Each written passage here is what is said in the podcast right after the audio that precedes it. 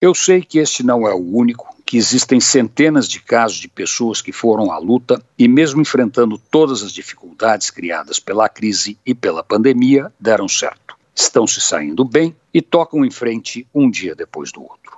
No começo da história, quer dizer, na chegada da pandemia, Carol e Maurício estavam desempregados. Os currículos enviados não tinham dado em nada. Foi então que tiveram a ideia de vender sanduíches. O plano era montar uma barraquinha, mas o pai de Maurício decidiu dar-lhes uma Towner. Com o carrinho nas mãos, escolheram o Brooklyn, perto da Avenida Santo Amaro, para começarem a empreitada. O problema é que faltava o capital para comprar os insumos para abrir o negócio. Foi aí que o auxílio emergencial fez a diferença. Os dois deram entrada nos respectivos pedidos e o dinheiro deles saiu quase que ao mesmo tempo.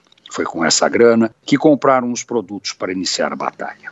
A escolha do Brooklyn não foi aleatória. Os pais da Carol moram lá, assim eles têm um suporte para guardar os alimentos e as bebidas próximo de onde estacionam a Towner. As atividades, que envolvem toda a família, começam às sete da manhã e se estendem ininterruptamente até às oito da noite. No café da manhã, o prato de resistência é um delicioso pão na chapa com café com leite. E ao longo do dia, oferecem seis tipos de sanduíches feitos e servidos com um sorriso nos lábios. O resultado é que o Maurício e a Carol estão dando certo. Em meio à mais severa crise que se abateu sobre o Brasil, eles não entregaram os pontos. Ao contrário, foram à luta e, com esforço, competência e simpatia, estão vendendo cada vez mais sanduíches. Esse é o Brasil que faz a diferença. Antônio Penteado Mendonça para a Rádio Eldorado e crônicasdacidade.com.br.